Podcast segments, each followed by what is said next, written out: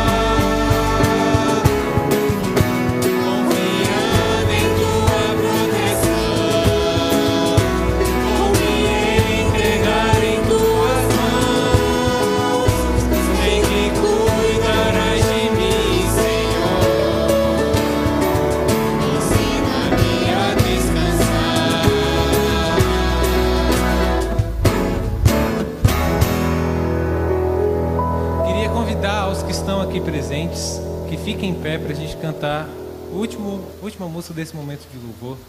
Nós cantamos da grandeza de Deus, nós cantamos do descanso que Ele nos dá, agora de fato, sem reservas.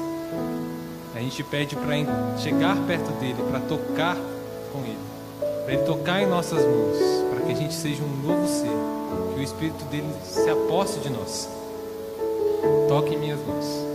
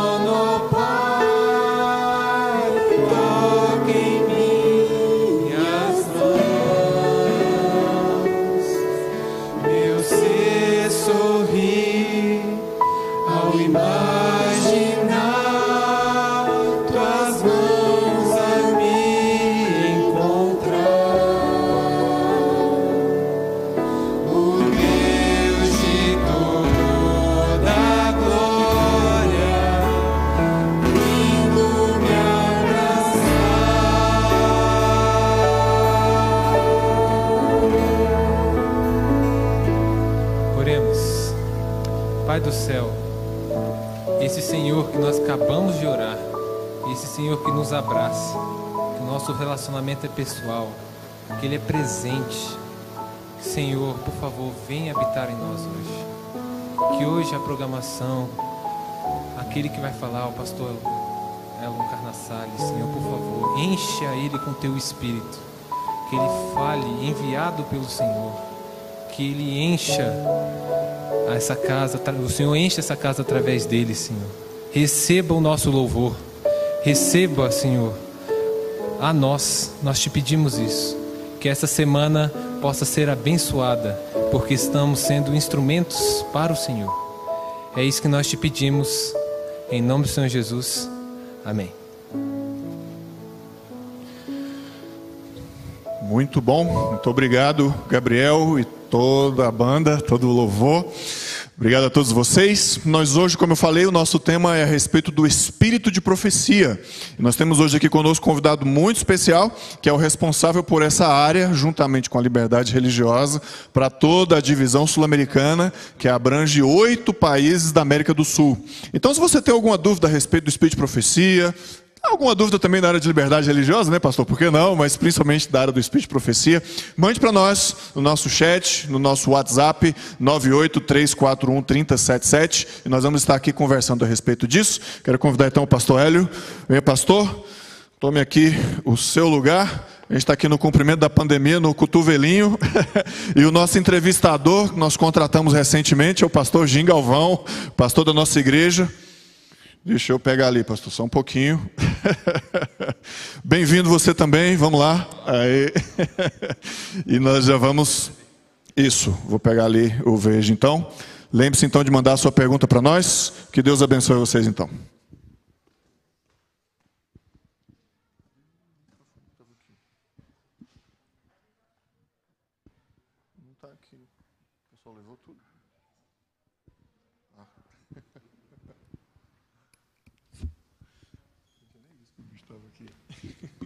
Muito bom, obrigado Romeu. Boa tarde a todos.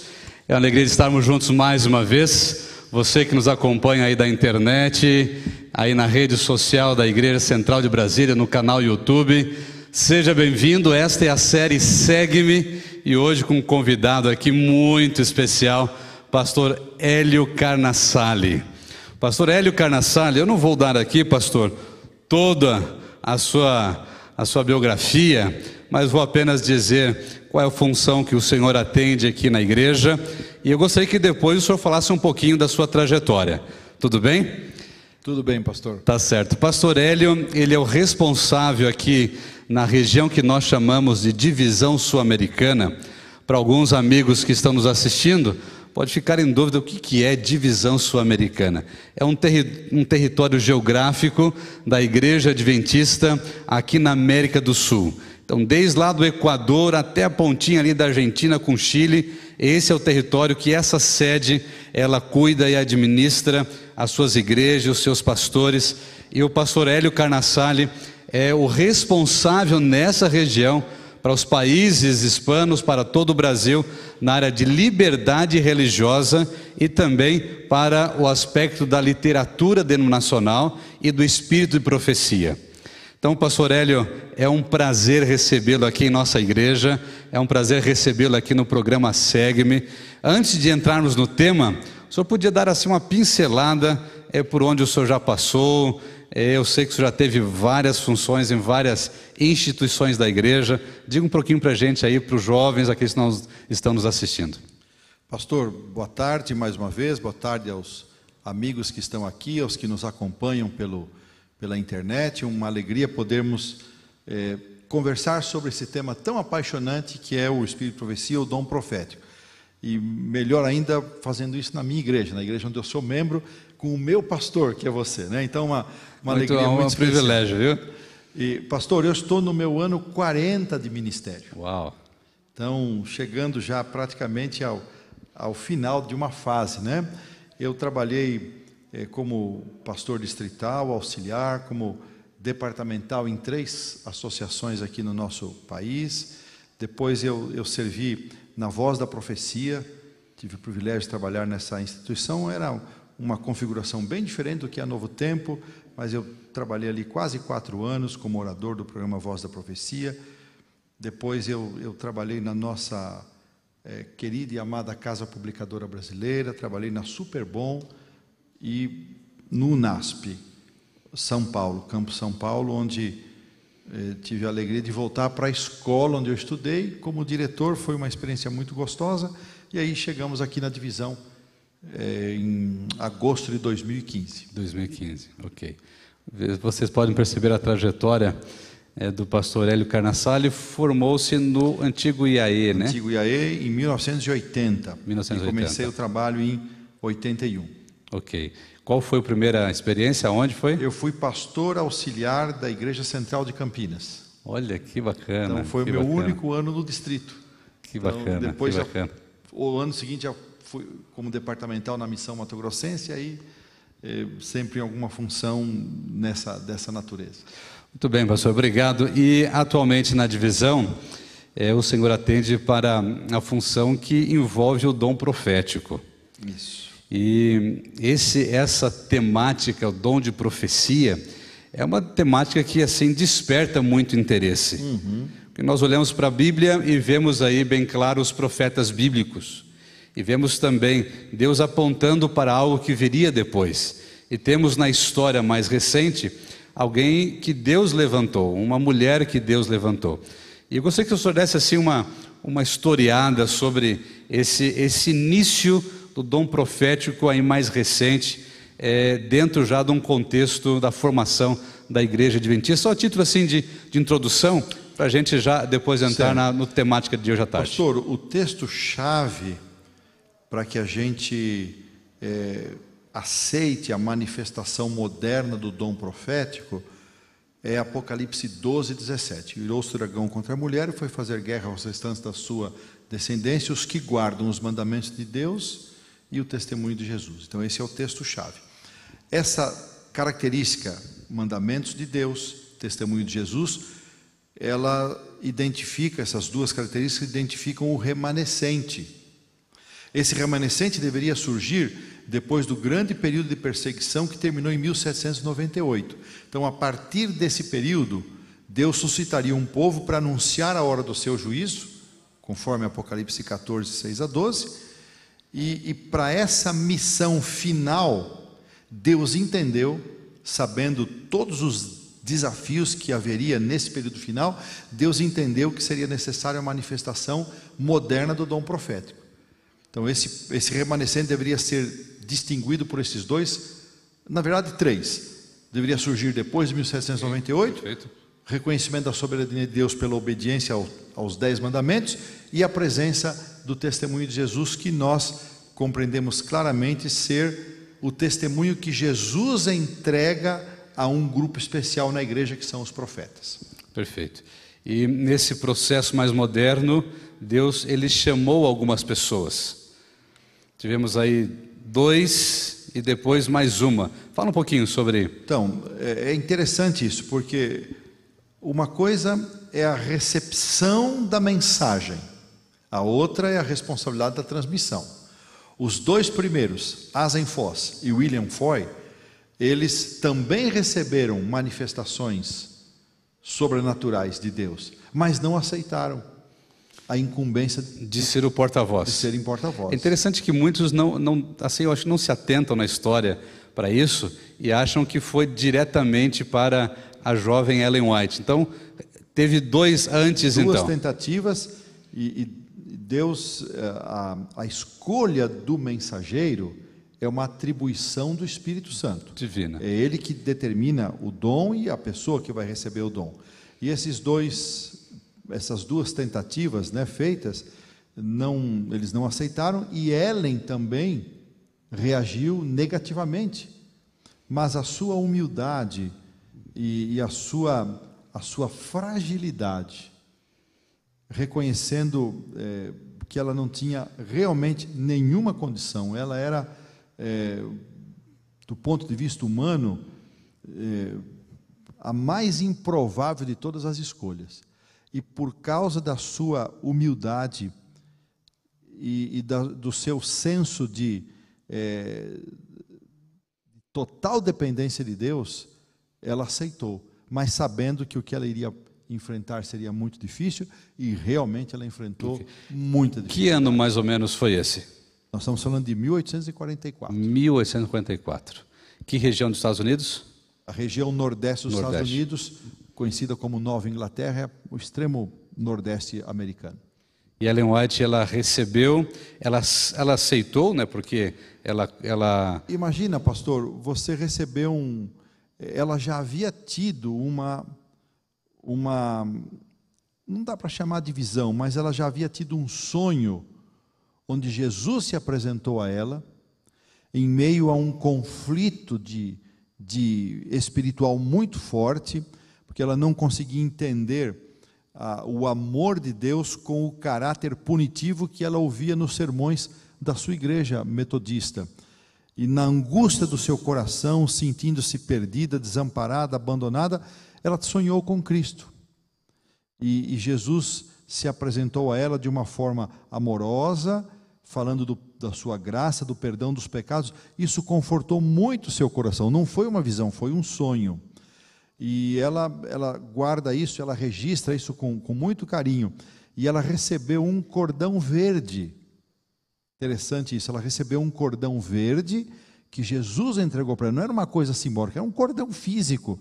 E Jesus disse que todas as vezes que ela tivesse qualquer dúvida do amor de Deus, da graça de Deus, que ela olhasse para aquele cordão e se lembrasse da misericórdia de Deus, da graça de Cristo, do perdão amorável do Senhor. Então, é, Deus já estava preparando Ellen para esse momento especial. Então a Ellen ela se é, ela permanece como como profetiza, né?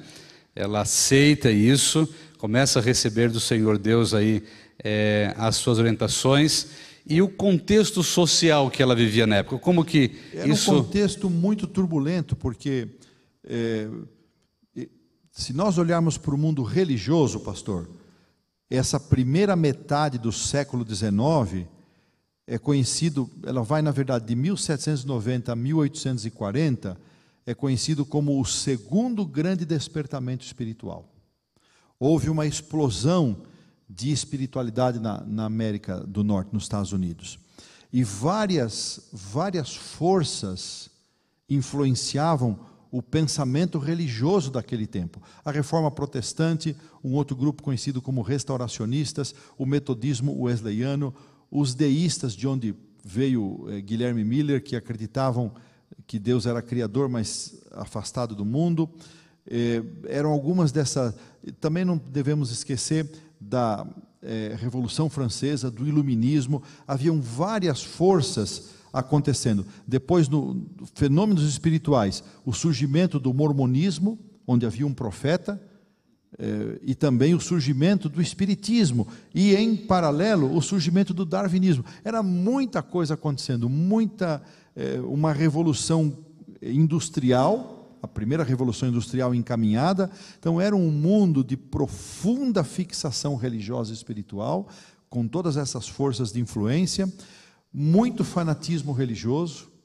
Eu mencionei hoje rapidamente alguns grupos e, e seus fanatismos, suas ideias fanáticas, e qualquer fenômeno espiritual, como sonhos, visões, era tido como um distúrbio neurológico, como uma pessoa desequilibrada, é assim que eles tratavam.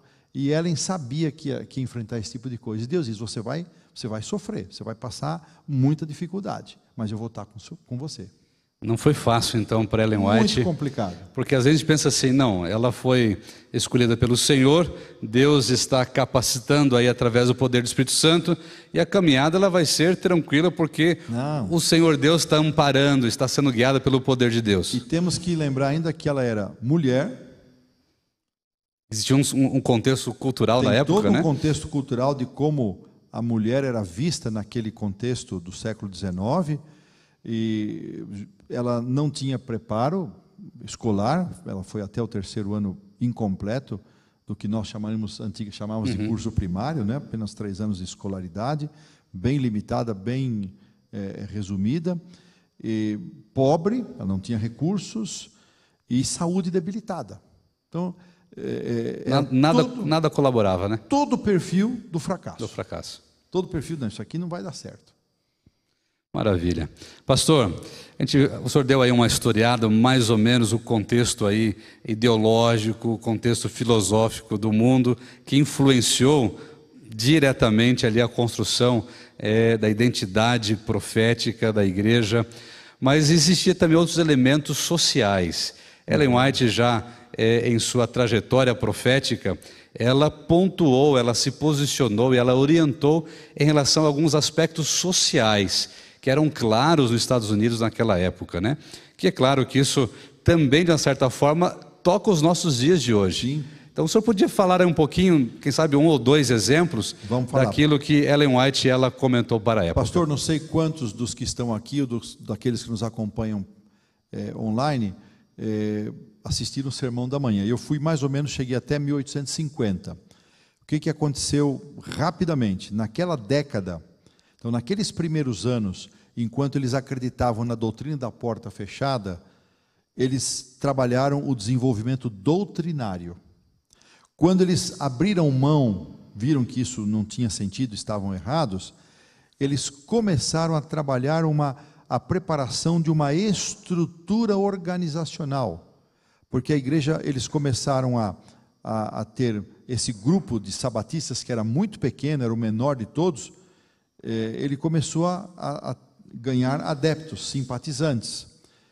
E eles logo perceberam a necessidade de ter uma estrutura e essa década de 1850 até 1860 foi a década em que eles trabalharam e prepararam a criação de uma estrutura organizacional, que é uma das razões que trouxe o Adventismo até os dias de hoje, diferentemente dos outros grupos, como eu mencionei. O outro grupo, os que não desapareceram, o maior tem 25 mil membros. Então, esse, essa década foi uma década de preparação. Em 1860, a igreja adota o nome. No dia 1 de outubro de 1860, então nós escolhemos o nome Adventista Sétimo Dia. E no dia 30 de setembro, um dia antes, optaram por organizar legal e formalmente a Casa Publicadora. Três anos depois, foi organizada a Associação Geral. Mas nesse nesse período dos 60 ao 63, estourou a guerra de secessão. E aí então tem alguns temas envolvidos aí.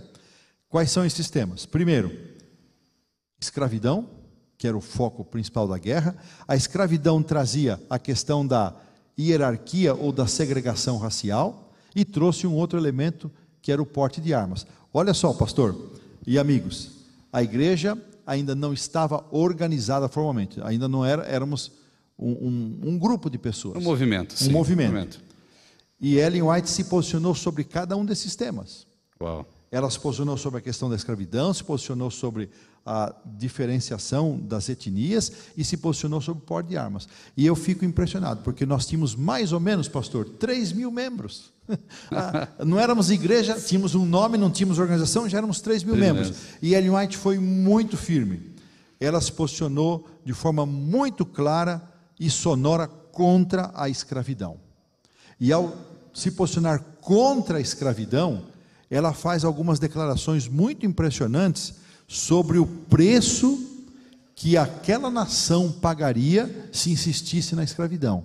E ela fala do preço que os estados do sul pagariam por defender e insistir na escravidão. E ela é, menciona claramente que esse nunca foi o plano de Deus, esse não era o projeto de Deus ela puxa com esse tema a questão da segregação racial. Veja, irmãos, esse assunto é atualidade. Vou fazer uma redundância. É uma atualidade atualíssima. Olha o que, o que nós vivemos esse ano nos Estados Unidos. Recentemente, né? George Floyd e outros grupos mais, e outras pessoas mais. E Ellen, ela se posiciona de uma forma tão clara contra a qualquer hierarquia ou superioridade de qualquer raça e ela atribui a nossa origem, então aqui linka com a criação, que tivemos há dias Sim. atrás aí. O sábado da criação. Um, um, sábado da criação, maravilhoso, eu assisti o culto de manhã. É, ela trata da nossa origem e puxando da criação, pastor, ela trabalha a igualdade dos seres humanos. Pastor Hélio, esse é um tema interessante, ainda mais porque faz parte da atualidade, né? Então, recentemente tivemos casos acontecendo. Esse tema sempre volta, sempre tem as discussões, Verdade. Mas vamos deixar ele para o segundo bloco? Vamos deixar, pastor. Para entrar direto nesse. Esse Tá primeiro foi bem. apenas uma introdução, deu para dar uma geral, conhecer o aspecto assim histórico e até é, filosófico que estava acontecendo na época. Quero chamar aqui o Renato, ele vai louvar o nosso Deus nesse momento e em seguida já entramos Ok, para falar pastor. sobre essa temática. Combinado, pastor.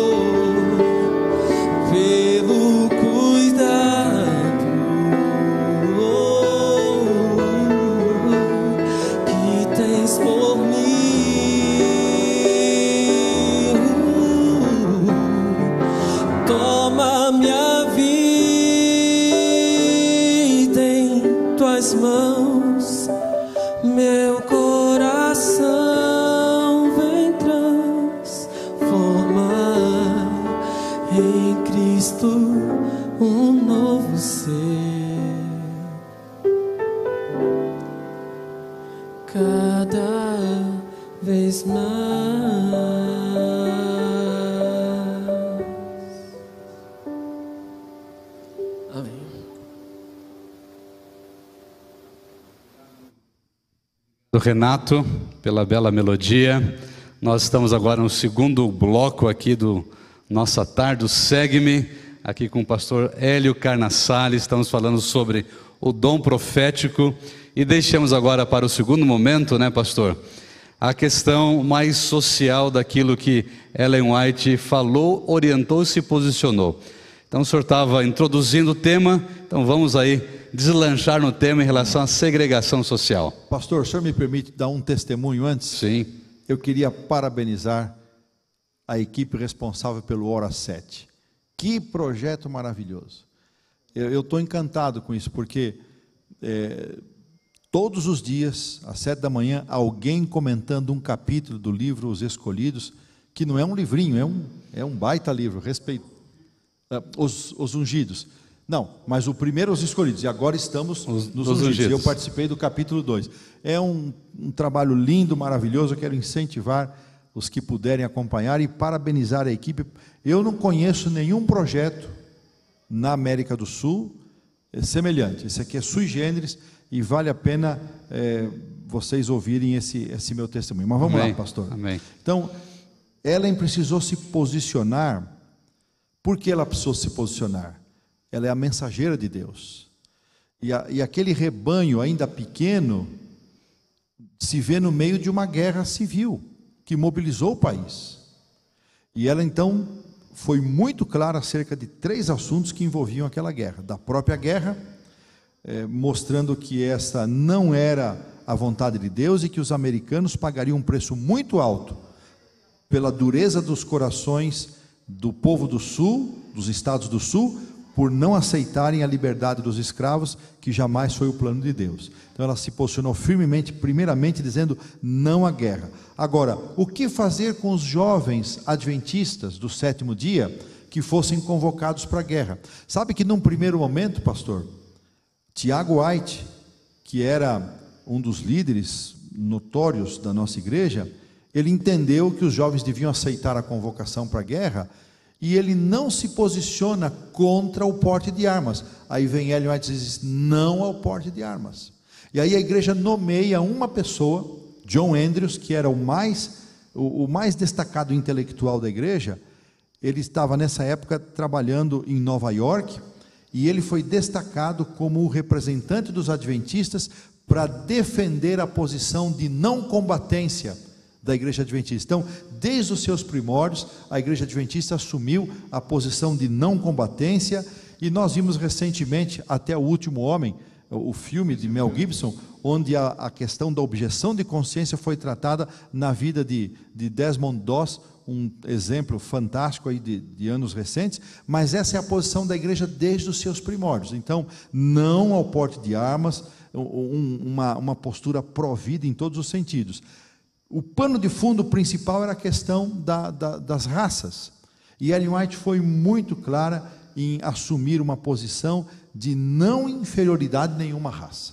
Não considerar inferior nenhuma, nenhuma pessoa, porque todos somos da mesma família e somos originários do mesmo pai. Então somos irmãos. Não importa a cor da pele, não importa o hemisfério, se Oriente ou Ocidente, se Norte ou Sul, nós somos todos filhos do mesmo pai. E recentemente a Igreja Adventista eh, lançou um documento com algum delay aí, algum período de, de eh, diferença em relação aos acontecimentos do primeiro semestre, mas a igreja reafirmou a sua posição, baseada em grande parte pela posição de Ellen White acerca da igualdade das pessoas. Então foram, foram, eh, foram assuntos assim, eram muito sensíveis naquela época e continuam sendo.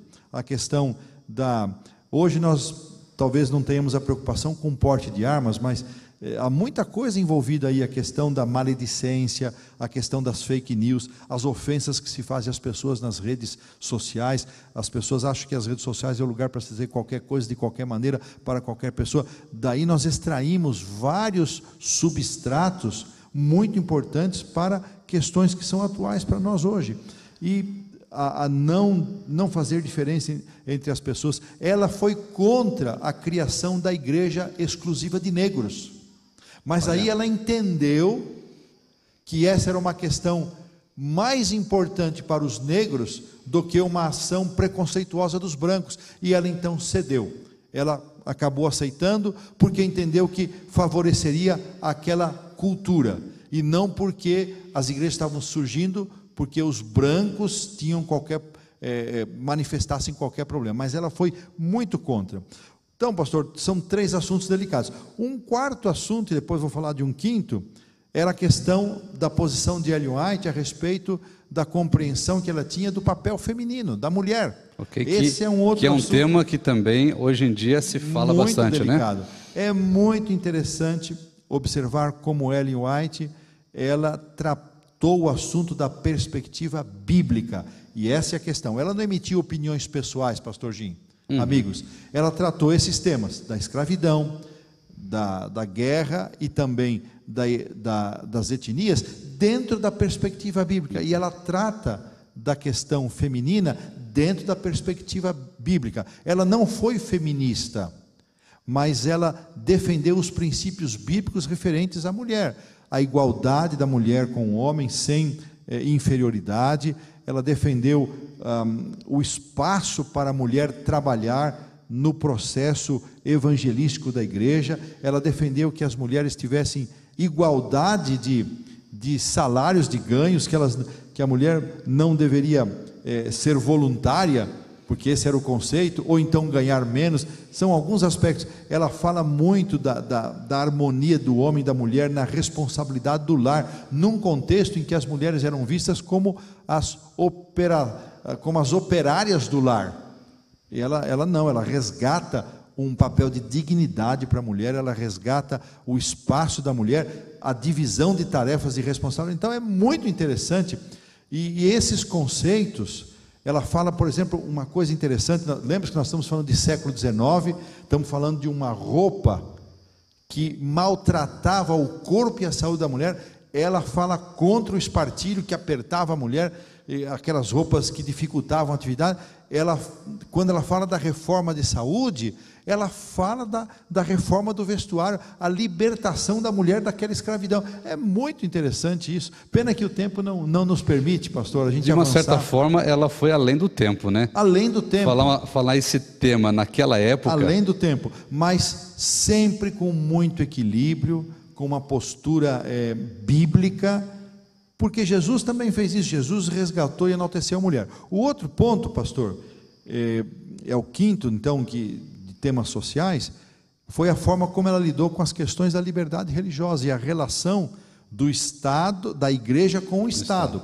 Os pioneiros, especialmente por causa da sua origem pietista, influenciados pelo metodismo, pela conexão cristã de onde vinham Tiago White e Bates, eles tinham uma aversão contra todo e qualquer tipo de organização. Por isso que a igreja demorou 10 anos para definir por uma organização. Eles entendiam que qualquer forma de organização, inclusive o Estado, era satânico e mau.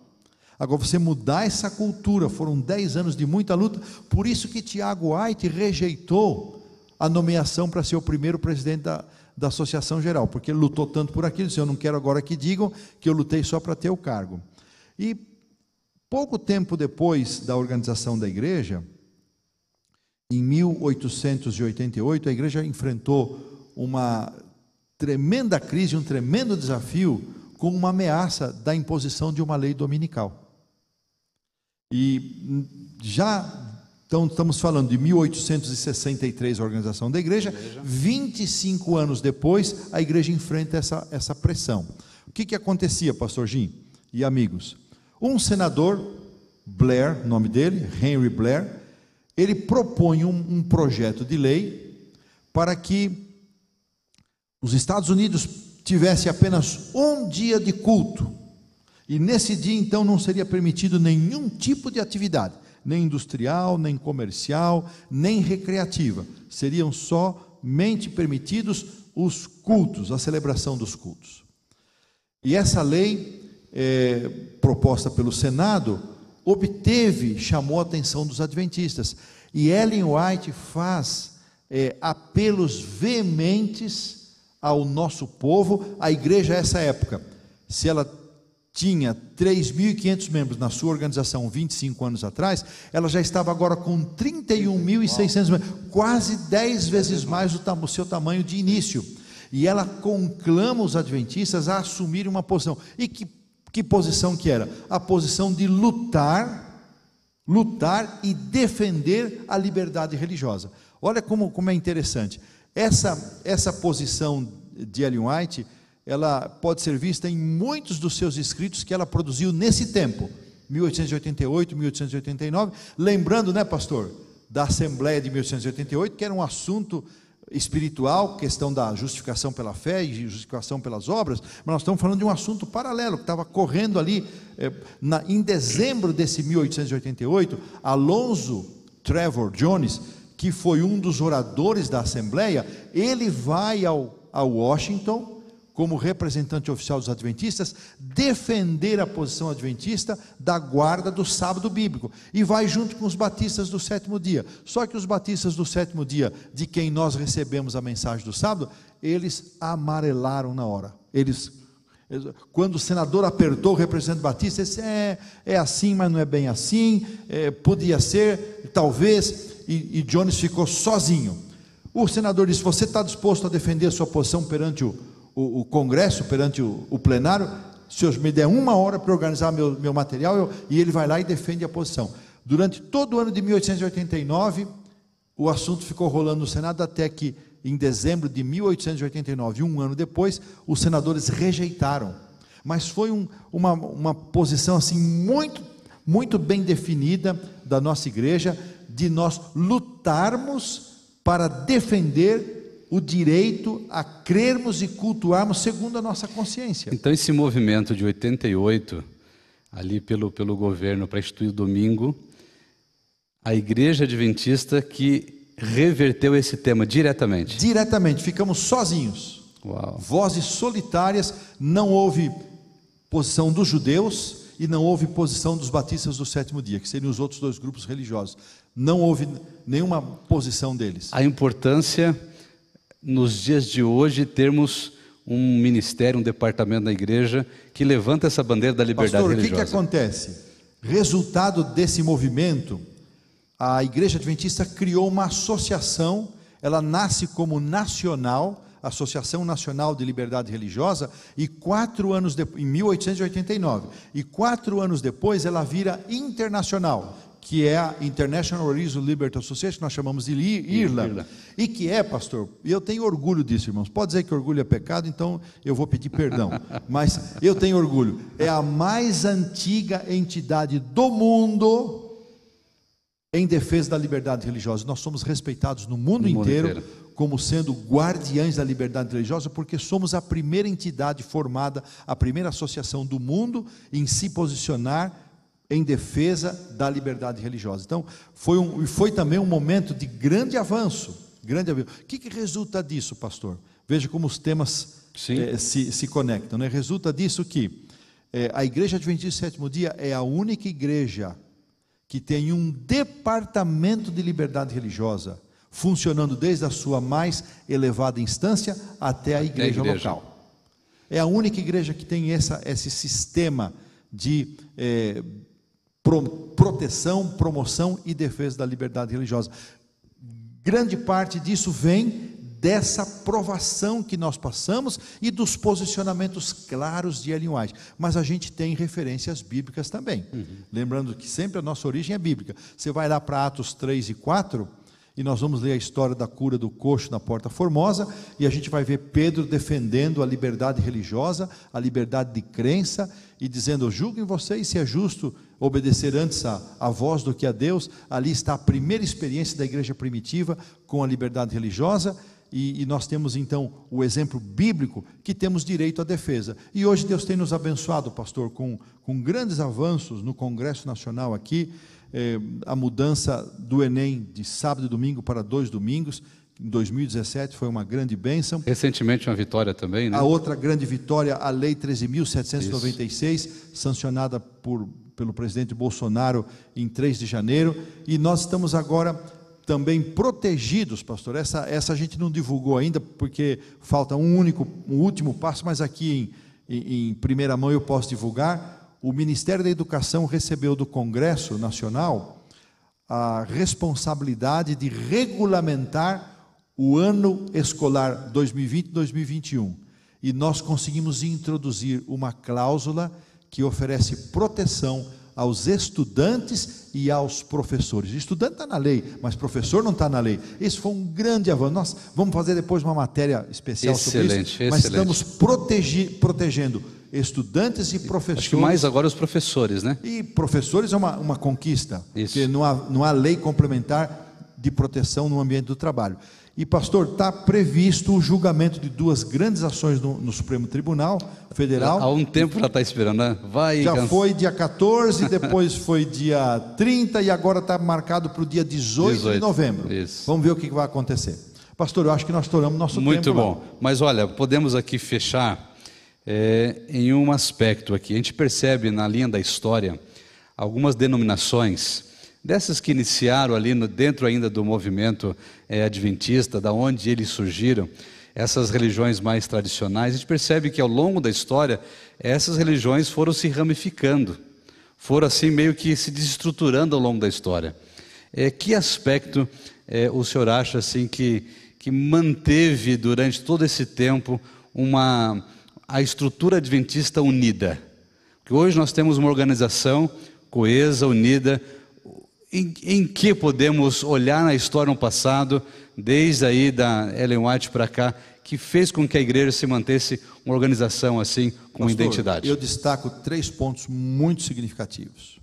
Então, primeira, é, é aquele conjunto de doutrinas que se tornaram aqueles seis aspectos doutrinários. Quem esteve de manhã, é, não- tenho como, como repetir agora, mas aqueles seis, as seis colunas doutrinárias que permitiu que os adventistas sabatistas consolidassem uma identidade e se sentissem possuidores da verdade presente com aquela visão não só bíblica daqueles pontos, mas com uma integração perfeita delas, tendo no santuário a centralidade e uma visão escatológica. Então, isso foi, sem dúvida nenhuma, a nossa identidade. Segundo aspecto, a estrutura organizacional dos adventistas que deu suporte a isso.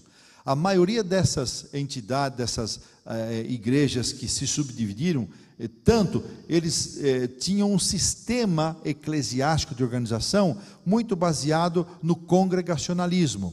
A igreja adventista tem a forma organizacional, eh, coletiva. Então, a estrutura organizacional foi como é como se fosse uma caixa, vamos pensar assim, pastor, para pôr esses elementos dentro e dar proteção para isso. Então você, você tem as colunas, depois você tem a estrutura organizacional, e aí mais dois aspectos. Eu disse que era três, mas vou pôr um quarto. Aí o terceiro aspecto, a influência do dom profético, para quê? Para eh, corrigir rumos, evitar erros, confirmar acertos e orientar, orientar as instituições que fica para um, uma próxima, viu, Rômeu? Para um outro momento. A orientação do- da, O surgimento das instituições. da nossa, das nossas instituições, publicações, saúde e educação.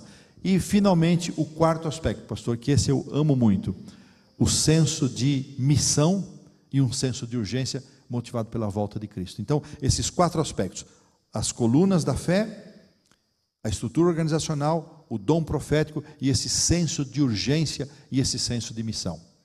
Excelente, pastor.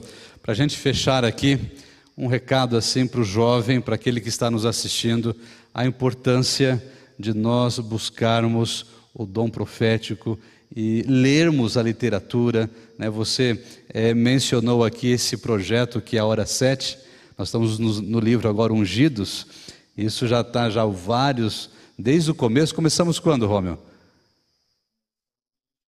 No início de maio. Então já, já lemos aí várias literaturas. Então qual a importância do jovem hoje é conhecer e se voltar para o dom profético?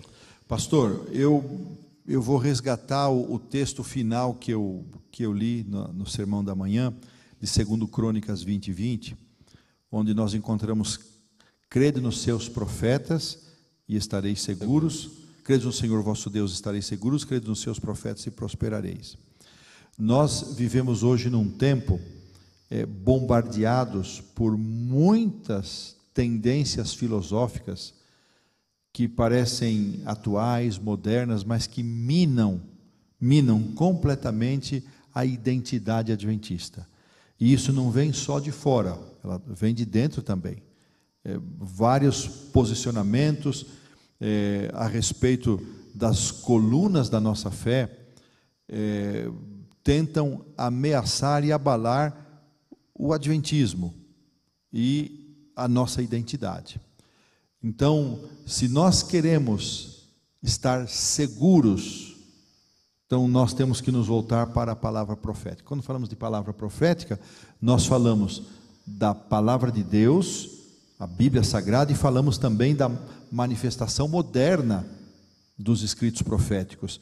E isso vai nos trazer, é, vai nos dar a segurança e a prosperidade. Então, nós não tem uma outra forma de buscarmos essa vontade de Deus, esse alinhamento com os objetivos e os propósitos de Deus para a nossa igreja e para a nossa vida, a parte da Bíblia e a parte dos escritos de Ellen White. E como é que a gente faz isso? É tomando tempo, não, não existe uma outra forma. Você tem que abrir na sua agenda um espaço de tempo para você se relacionar com Deus para estudo da palavra, estudo dos testemunhos, como também chamamos o Espírito de Profecia, e para a comunhão e para o testemunho. Esse tripé, a comunhão, oração, palavra profética e testemunho. Esse tripé vai nos fortalecer, vai nos vai manter a nossa identidade, vai nos dar, eh, vai nos dizer claramente quem somos, porque estamos aqui, onde queremos chegar. Amém. Obrigado, pastor Hélio, foi muito bom. Passou rápido, né? Rapidíssimo. Rápido demais, esses 30, foi um pouco mais de 30 minutos, viu? É, pastor. E passou assim voando. Foi um bom. prazer recebê-lo aqui na igreja. Para mim também foi muito A prazeroso. gente tem que marcar outros momentos para a gente deslanchar um pouco mais na nossa temática, que é uma temática assim maravilhosa. Conhecer a história faz parte do nosso crescimento espiritual, né? Eu E digo a história muito- da igreja, e Tem né? muito assunto interessante para a gente debater, conversar. eh, e, por exemplo, a pessoa de Ellen White, a gente não falou sobre a pessoa dela. Sim. Nossa, eu, eu, eu cada vez fico mais apaixonado, sabe, conhecendo um pouco mais cada dia quem foi Ellen White, eh, tudo que ela enfrentou, tudo que ela passou. Eh, há muita coisa interessante que a gente pode. Quando for oportuno, pastor, eu me coloco à disposição. Essa aqui é a minha igreja, é a minha casa. a gente, a gente, pra a gente aqui. conversando, aí o senhor comentou que a Ellen White, ela, ela teve assim no coração um sentimento assim muito, muito triste do ministério dela que envolvia os filhos, né? Sim. Ela, ela, ela escreveu que o maior desafio que ela foi chamada a fazer foi ter que se separar dos filhos quando pequenos. E quando ela escreve, pastor, e aqui vem vem uma coisa, quando ela escreve sobre a mãe e as crianças, ela não escreve para condenar mães que trabalham, que foi por muito tempo a forma como foi pregado, e, e ainda é, mas ela escreve exaltando o papel da maternidade, o papel da mãe, não condenando mulheres que trabalham, porque ela mesma foi uma mãe ausente. Ela foi ausente. Os filhos mais velhos, especialmente os dois mais velhos, mais velhos, ficaram anos sob cuidados de famílias terceiras, na casa onde eles moravam de favor. In- Inclusive, cediam lá um cômodo para eles. Então, ela, eu fico muito triste quando alguém se levanta usando Ellen White para chicotear as mães que trabalham fora de casa. Esse nunca foi o intento dela. O que ela queria destacar é o- a importância da mãe na educação dos filhos e nunca condenar a mulher que trabalha fora de casa. E a gente, ela incentivou que as, as mulheres se aperfeiçoassem, estudassem, buscassem conhecimento, que elas tivessem a sua autonomia, que elas soubessem encilhar um cavalo, ou seja, que, ela- que elas possam dirigir. Hoje seria trocar o pneu do carro, né? Uh, Não, seria dirigir, né, pastor? Dirigir, né? Trocar o pneu pode ser o marido ainda, né? mas elas também trocam, não tem problema nenhum. Mas seria isso, que elas tivessem autonomia no seu deslocamento, não Claro. fossem independentes. Então há muita coisa interessante para a gente conversar. A Mas gente, hoje, a, a gente eu- é longe aqui, né? Ia longe, mas eu acho que os pontos que a gente combinou aqui foram bacanas e até os que a gente não combinou, como foi a sua introdução, ficou muito bom. Ficou bom. pastor. Ficou muito Pastor bom. Hélio, mais uma vez, obrigado. Nós já passamos aqui do nosso horário. O senhor poderia fazer uma oração para encerrar esse momento?